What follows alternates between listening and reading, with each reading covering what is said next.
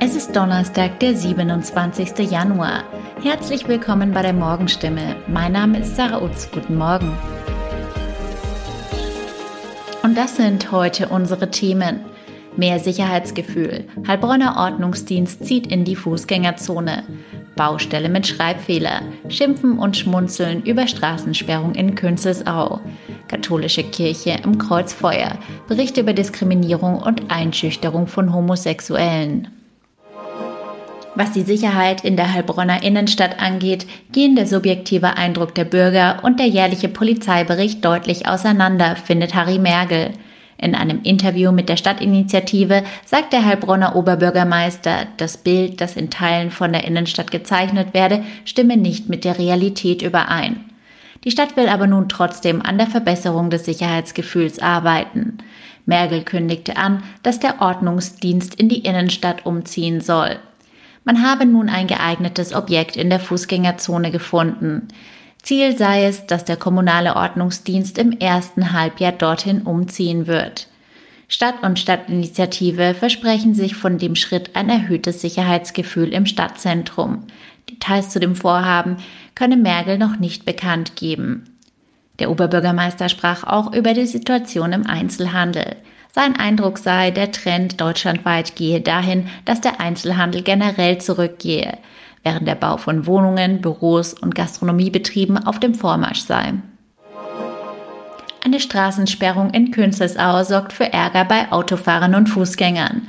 Dabei ist es erst der Beginn der Baustelle für zwei neue Regenüberlaufbecken und ein neues Pumpwerk. Im ersten Halbjahr sind vier Bauphasen geplant. In den sozialen Medien ist jetzt schon von Chaos die Rede. Niemand wisse, wie er abzubiegen habe und wohin. Eine Anwohnerin beschwert sich direkt bei unserer Zeitung. Der Umweg, den man mit dem Auto nehmen müsse, sei ein Unding angesichts der hohen Benzinkosten und der unnötig gefahrenen Kilometer. Für Fußgänger ist die Lage wenig besser. Die Baufirma hat nach Angaben von Lesern Dreck auf sämtliche Wege zwischen Amrichtshäuser Straße und Kochersteg verbreitet.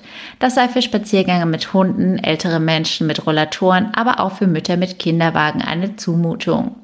Aus dem Landratsamt heißt es, im vorliegenden Fall seien bislang nur vereinzelt Rückmeldungen eingegangen. Eine mögliche Anpassung der Umleitung werde mit Polizei, Straßenbauamt, Rathaus und Auftragnehmer abgesprochen und wenn nötig veranlasst. Immerhin, ein Schmunzeln konnten sich Autofahrer und Passanten dann wohl doch nicht verkneifen. Die Umleitung führte zunächst laut Schild über Hartmuthausen statt Hertmuthausen. Inzwischen ist der Fehler aber korrigiert. Die katholische Kirche kommt nicht zur Ruhe. Vor einer Woche hat ein Gutachten die systematische Vertuschung von Missbrauchsfällen aufgedeckt. Bischöfe bis hin zum späteren Papst Benedikt sind ins Kreuzfeuer der Kritik geraten. Nun sorgt das Outing homosexueller Priester und kirchlicher Mitarbeiter für Diskussionen. 125 Mitglieder der Gruppe Out in Church werben mit erschütternden Lebensberichten für eine Kirche ohne Angst. Einer von ihnen ist der schwule Unterländerpfarrer Stefan Spitznagel aus Marbach. Er wirft der Amtskirche Angstmacherei vor. Es sei immer wieder versucht worden, Homosexuelle einzuschüchtern oder sie dazu zu bringen, stillzuhalten. Auch unter Druck. Nach dem Motto, wir lassen dich in Ruhe, wenn du Ruhe gibst. In der Region wird die Kampagne positiv aufgenommen. Pfarrer Hans-Jörg Häuptle aus Gundesheim ist die Frage wichtig, wie Menschen in ihrer sexuellen Vielfalt wahrgenommen werden und ob sie einen Platz in der Kirche haben. Er beantwortet die Frage mit einem klaren Ja. Als Seelsorger wisse er, wie sehr bekennende Katholiken unter Verheimlichungen leiden müssten. Die Gemeinde Obersulm-Löwenstein-Wüstenrot hat bereits im vergangenen Frühling als Zeichen der Solidarität mit Homosexuellen vor den Kirchen Affaltrach, Wilsbach und Neuhütten Regenbogenfahnen gehisst. Das hat nicht allen gefallen. Soweit die Nachrichten aus der Region. Mehr und ausführliche Informationen lesen Sie in unseren Zeitungen oder auf stimme.de. Haben Sie Fragen, Kritik oder Anmerkungen zu unserem Podcast? Dann schicken Sie doch einfach eine Mail an podcast.stimme.de. Weiter geht es mit Nachrichten aus Deutschland und der Welt mit unseren Kolleginnen und Kollegen aus Berlin.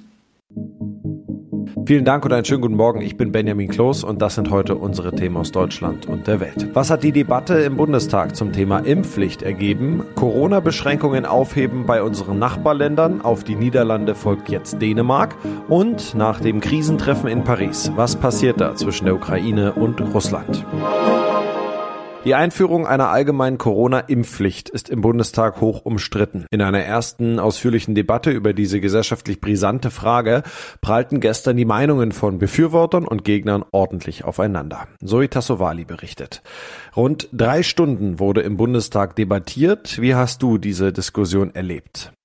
Ja, sie war schon sehr emotional, sehr, sehr leidenschaftlich, ist aber auch kein Wunder, denn bei diesem Thema und so vielen unterschiedlichen Meinungen kann es hitzig werden. Und obwohl die Debatte so emotional geführt wurde, war sie doch sehr sachlich, muss ich sagen, mit Ausnahme der AfD. Es wurden aber insgesamt gute Argumente aufgeführt für und gegen eine allgemeine Impfpflicht. Wie ist so das Stimmungsbild nach der ersten Debatte? Hätte ich eine Strichliste geführt, dann würde ich schon sagen, dass sehr viele für eine Impfpflicht sind, egal welche Art. Es gibt aber auch natürlich Kritiker. Wolfgang Kubicki von der FDP zum Beispiel ist dagegen. Er selbst hat sich zwar impfen lassen, hält aber eine Pflicht, vor allem verfassungsrechtlich, für maximal schwierig.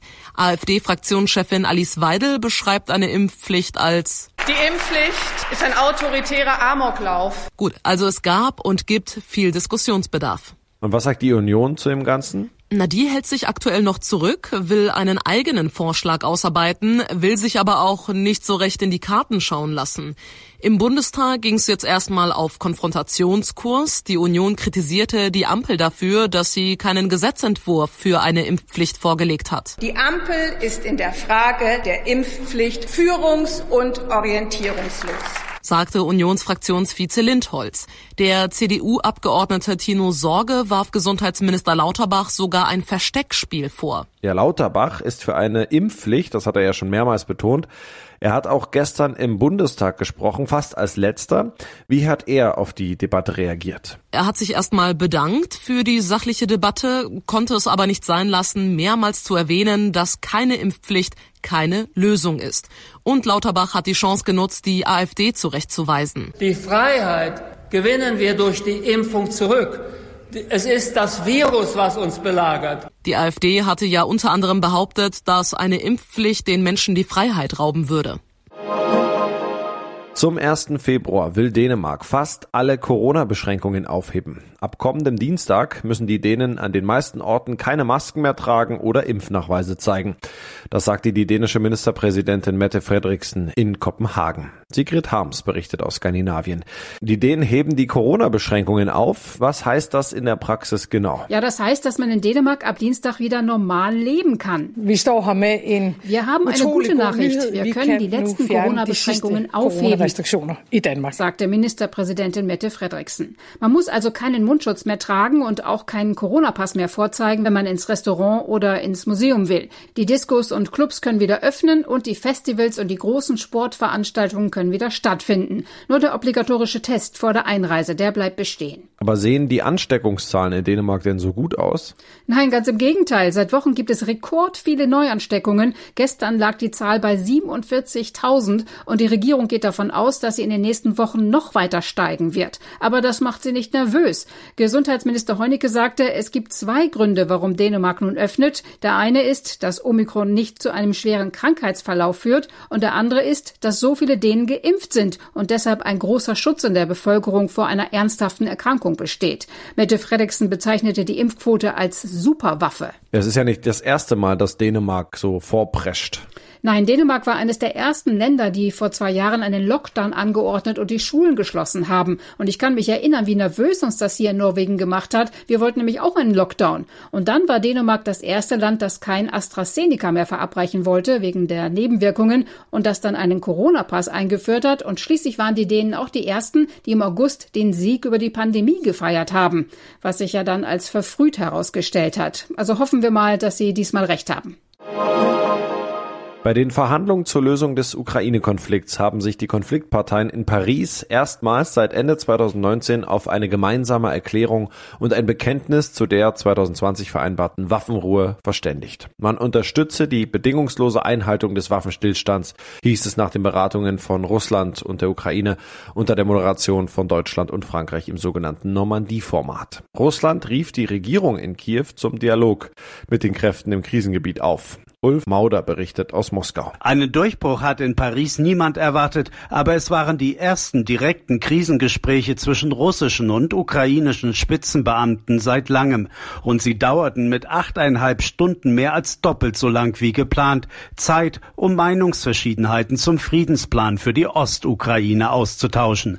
Vor allem sollen sich die Konfliktparteien nun zwei Wochen Zeit nehmen, um ihre Vorstellungen über die Zukunft und den rechtlichen Status für den Donbass festzulegen.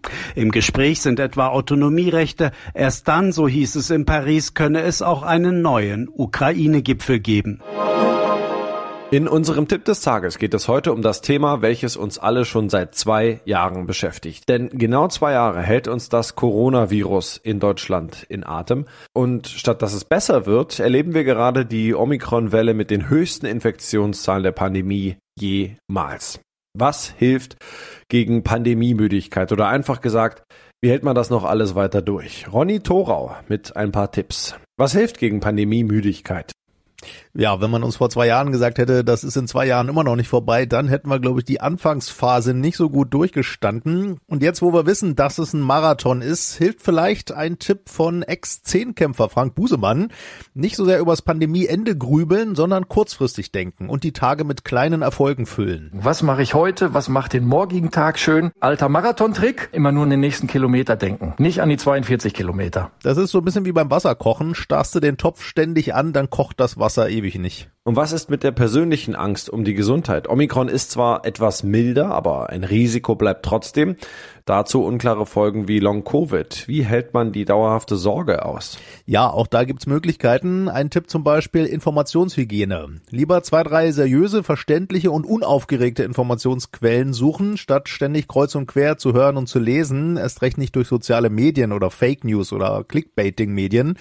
Und zweiter Tipp, bei neuen beunruhigenden Nachrichten immer erstmal ein Stück zurücktreten und in Ruhe überlegen, was heißt das für mich ganz persönlich, für mein Verhalten, um mich und andere zu schützen, das dann anpassen und ansonsten aber eher wieder ablenken. Ja, guter Punkt.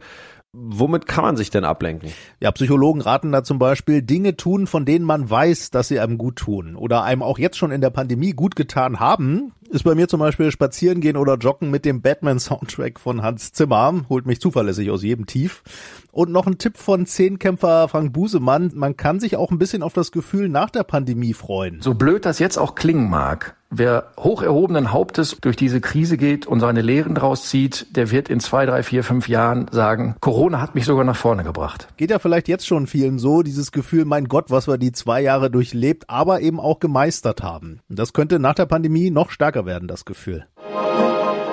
Und das noch Bier gehört neben dem Auto zu den bekanntesten deutschen Produkten in Japan. Einer, der davon profitiert, ist Steffen Rager, der Bayer vom Tegernsee, ist der einzige deutsche Brauereibesitzer in dem Inselstaat. Auf das bayerische Reinheitsgebot ist er besonders stolz. Lars Nikolaisen in Tokio. Was verschlägt einen bayerischen Bierbrauer denn ins ferne Japan? Ja, Mitte der 90er Jahre hatte es hier in Japan einen regelrechten Boom an kleineren Brauereien gegeben. Um die Wirtschaft anzukurbeln, hatte die Regierung nämlich die Gründung solcher Brauereien erleichtert. Und so ließen sich manch reiche Japaner solche Anlagen liefern, bevorzugt aus Deutschland. Doch das reichte natürlich nicht. Man brauchte natürlich auch das nötige Know-how. Also warb man auch um deutsche Braumeister, die in Japan das Personal im Bierbrauen schulen sollten. Einer davon wurde Stefan Rager aus Bayern.